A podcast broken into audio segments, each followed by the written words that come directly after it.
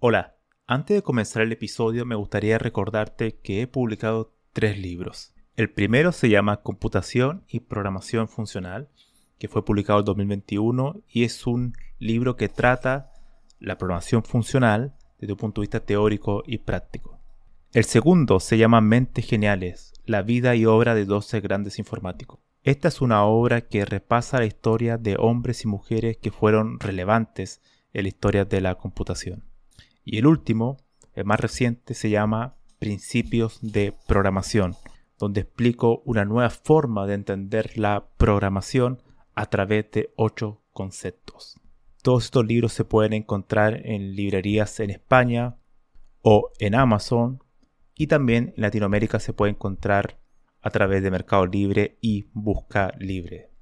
Para más detalles pueden visitar mi sitio web camilochacón.com.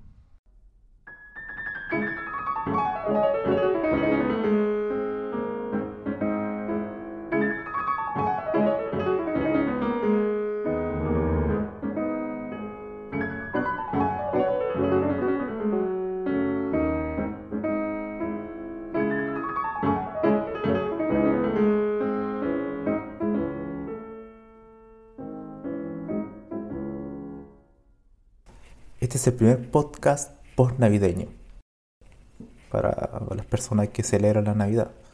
En mi caso no, para mí es un día cualquiera, así que no, no representa mucho. Dicha situación no impide que le mande un caluroso saludo a todos los que están escuchando este, este pequeño podcast. Otra cosa que quería comentar antes de comenzar con el podcast es que estuve viendo las estadísticas de las personas que han escuchado los episodios anteriores y me encontré con la grata sorpresa que me han escuchado muchas personas de distintos países. Pero a su vez me encontré con un dato curioso y es que de mi ciudad natal tengo cero reproducciones. Es decir, nadie de mi familia me escucha.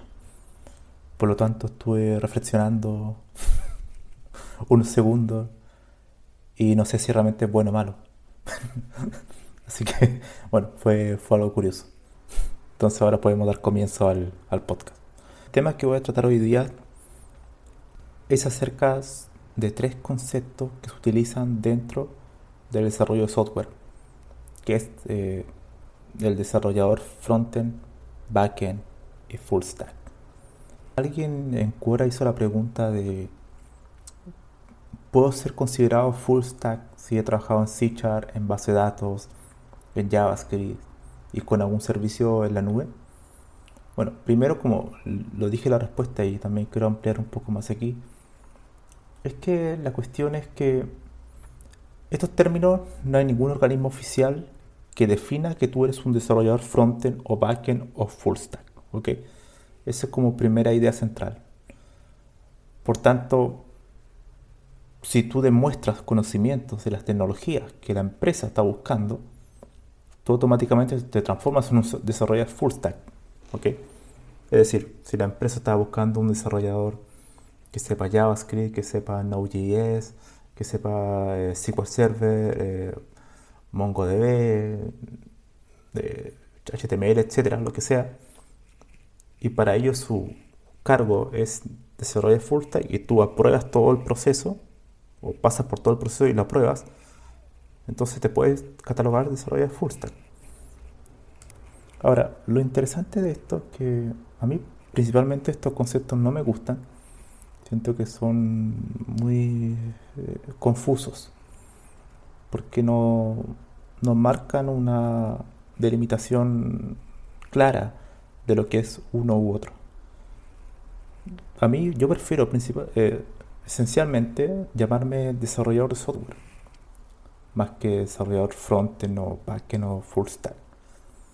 Porque es una denominación que lo, generalmente se ocupa, y también entiendo el motivo, y es que el desarrollo se ha vuelto tan eh, grande, hay tantos tipos de aplicaciones, que hay que empezar a agruparlo. Entonces, para hacer el proceso de reclutamiento mucho más fácil. Ahora, si vamos al concepto como tal, ¿qué es esto de ser desarrollador frontend, backend y full stack? Primero hace referencia, por ejemplo, si tomamos el concepto de full stack, hace referencia a una persona que tiene conocimiento en herramientas que son eh, del entorno de desarrollo frontend y que a su vez también del desarrollo de entorno backend. Y, que se me había olvidado mencionar, estos tres conceptos viven en el entorno del desarrollo web. Si uno ve otro tipo de entorno de desarrollo, por ejemplo, los programadores de sistema, que hace referencia a los programadores que trabajan en eh, desarrollo de compiladores, de sistema operativo, kernel Linux, eh, todo lo que es bajo nivel. También, por ejemplo, en compiladores hay eh, parte del, mismo compilador que se llaman la, capa frontend y, y backend. Pero esos conceptos no se, no se tienden a utilizar en la industria, en, el ambiente de reclutamiento y todo eso.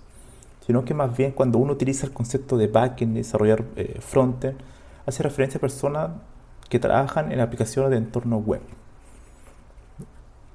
O también podrían ser catalogados eh, en el ambiente mobile. Pero generalmente todo lo que es móvil se llama desarrollador iOS o Android. Pero entonces podríamos decir que estos tres conceptos viven en el entorno web. Entonces, sabiendo eso, podríamos pensar ahora también que para eh, catalogarte desarrollador frontend, por ejemplo, tienes que saber las herramientas, como anteriormente mencioné, las herramientas de la tecnología eh, frontend y de backend de la tecnología backend, ¿no? Y de full la combinación de ambas. Yo no considero que eso sea muy positivo, en realidad. Primero te acota mucho tu margen de movimiento. Es decir, em, si quedas eh, como desarrollador, conozco personas que trabajan como desarrollador frontend y están muchos años ahí y no conocen nada del backend y otros que al inverso, o sea, conocen mucho del backend, pero de frontend no saben nada. Entonces apareció esta especie de comodín que es una, que trata de combinar ambos y desarrollar full stack. Ahora, mucha gente dice, no, pero un desarrollador full stack es alguien que sabe mucho, mucho, demasiado sobre muchas herramientas. Ahora, yo les pongo un ejemplo.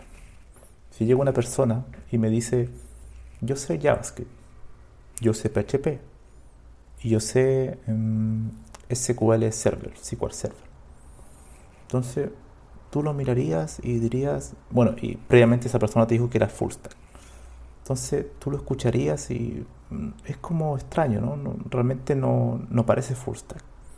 Es como full stack, PHP, JavaScript, eh, SQL Server. Como que falta algo más, ¿no?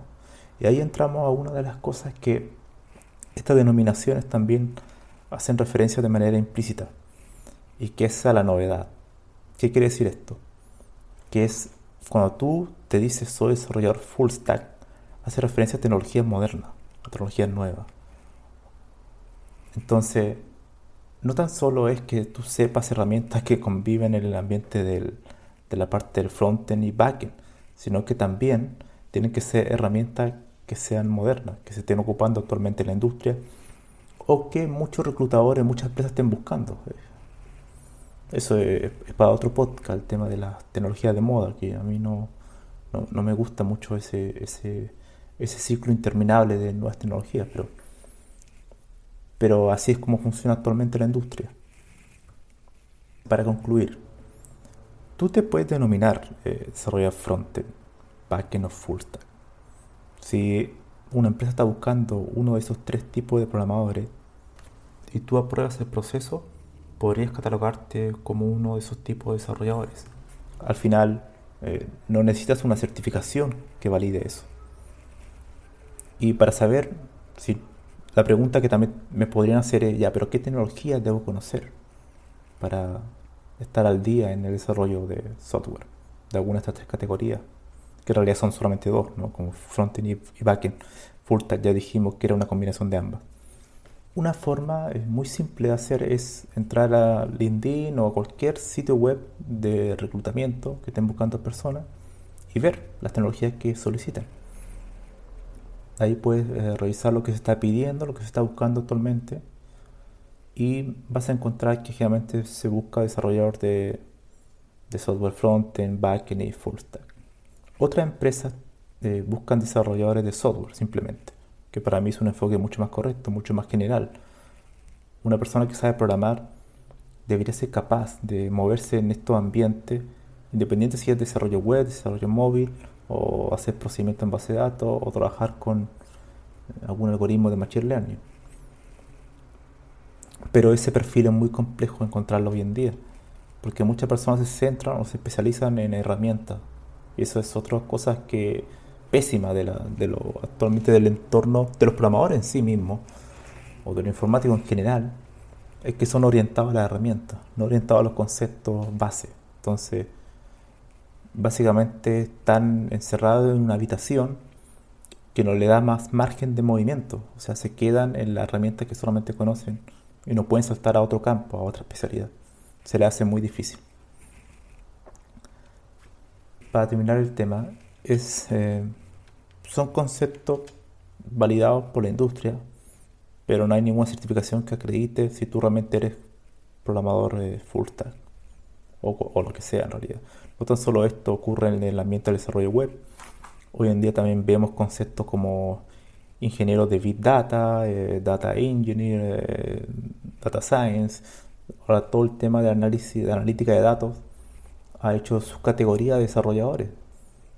Y más que nada, porque cada vez se hace, la especialización se hace cada vez más importante que la persona que tiene conocimientos generales sobre alguna área en particular. También, como he repetido en otros podcasts, le recomiendo a todas las personas que se denominan de desarrollar frontend o backend o, o full stack, es que amplíe sus horizontes, que aprendan a cómo resolver problemas de manera eficiente, independiente de la herramienta. Es decir, tienes que aprender un poco más de algoritmos, de estructura de datos, de cómo diseñar un sistema de manera eficiente, escalable. Esos conceptos, y hay libros para eso, aprender esos conceptos que son independientes de la herramienta, son atemporales. Entonces, ese es mi consejo. No te encierres en un área, no te quedes toda la vida como desarrollador frontend, aunque te guste. Yo, yo entiendo que a muchas personas les puede gustar ese mundo, pero ese mundo es muy variable, es muy volátil. Tienes que estar constantemente aprendiendo herramientas nuevas. Y si en cinco años, en cinco años podría cambiar mucho. Por tanto, mientras más aprendas los conceptos que son los más fundamentales, que es cómo resolver problemas de manera eficiente, da lo mismo la herramienta. O sea, puedes aprenderla rápidamente. Y eso es lo que buscan, yo creo, la mayoría de empresas, o la mayoría de las empresas serias. Así que, bueno, ese sería el, el podcast de hoy.